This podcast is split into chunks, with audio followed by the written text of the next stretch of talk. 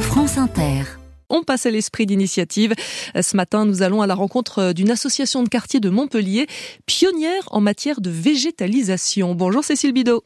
Bonjour. Cette association s'appelle Mare Nostrum et elle a changé la vie du faubourg méditerranéen. Un quartier à deux pas de la gare qui n'avait pas franchement bonne réputation.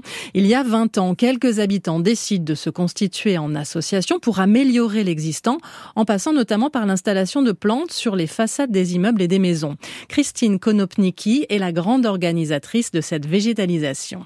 C'était un peu triste, c'est vrai, les façades, mais euh, les façades étaient un petit peu décrépies. Après, ça a germé l'idée de faire des choses pour que ça soit plus beau. C'est vrai que ça a beaucoup changé les choses, quoi. hein, Voilà. Ça a incité les gens à regarder un peu plus et à faire un peu plus attention. Depuis, Mare Nostrum a bien poussé.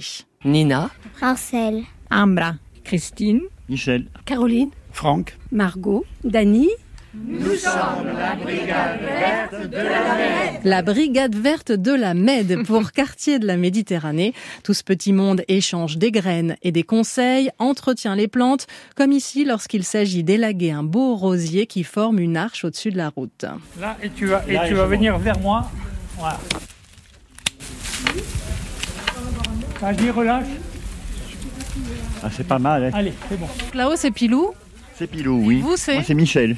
Toutes ces euh, plantes grimpantes, comme ça, il faut de temps en temps revenir. Ça s'autogère pas quand même. Il faut de temps en temps venir pour notre plus grand plaisir. Qu'est-ce que ça vous apporte de jardiner comme ça ensemble Ben, le plaisir de faire un beau quartier qui attire trop les gens à notre goût.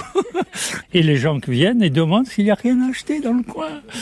C'est embêtant des fois. hein. on l'entend, cette végétalisation porte ses fruits en termes d'image, mais pas seulement. Également en matière d'environnement, Franck Plana, le président de Mare Nostrum, assure que ces plantes ont fait baisser la température d'un cran. Il y a 5 degrés de différence entre euh, ma chambre et c'est quelqu'un qui n'a pas la végétalisation. On a les appartements qui sont exactement les mêmes, donc euh, voilà. Donc. Sur votre façade, il y a quoi alors Euh, Oui, c'est le chèvrefeuille oui, qu'il y a. ouais. C'est, euh, en plus, le chèvrefeuille au printemps, on se réveille, on ouvre les volets. On en prend, c'est, c'est- c'est génial quoi. Voilà, c'est...